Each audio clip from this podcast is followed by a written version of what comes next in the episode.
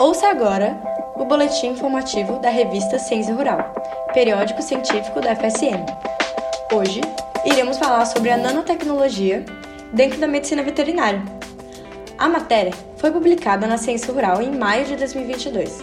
Entrevistamos Sônia Ávila, professora do Departamento de Medicina Veterinária Preventiva do Centro de Ciências Rurais da Universidade Federal de Santa Maria, e Lara Bacarim, mestre em Ciências Farmacêuticas. A matéria teve o objetivo de destacar a ascensão da nanotecnologia em diversas áreas. A medicina veterinária, em questão, procura formas seguras de utilizar positivamente essa nova tecnologia.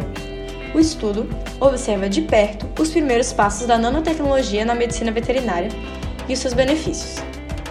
Os resultados observados mostram que os tratamentos de última geração advindos dessa nova tecnologia podem ser aplicados em diferentes áreas da indústria e da ciência, além da veterinária.